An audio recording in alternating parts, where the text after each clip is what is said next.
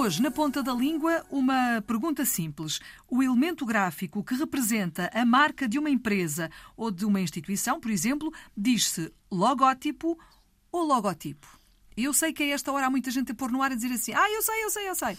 Se calhar não sabe. Exato. Será que, será que sabe mesmo? Sandra, explica lá. Não sei se Logótipo ou logotipo? Tem acento ou não tem acento? Provavelmente vai ser uma surpresa. Tem acento sobre a vogal O e é uma palavra esdrúxula. A pronúncia é logótipo. A vogal O, o segundo O, porque O há três, O. não é? Exatamente.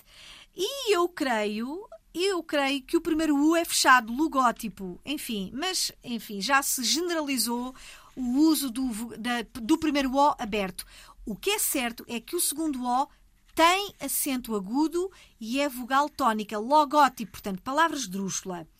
Esta palavra provém do grego logos, palavra, mais tipos, tipo, tipo, portanto, tipo de palavra. Logótipo é a forma correta.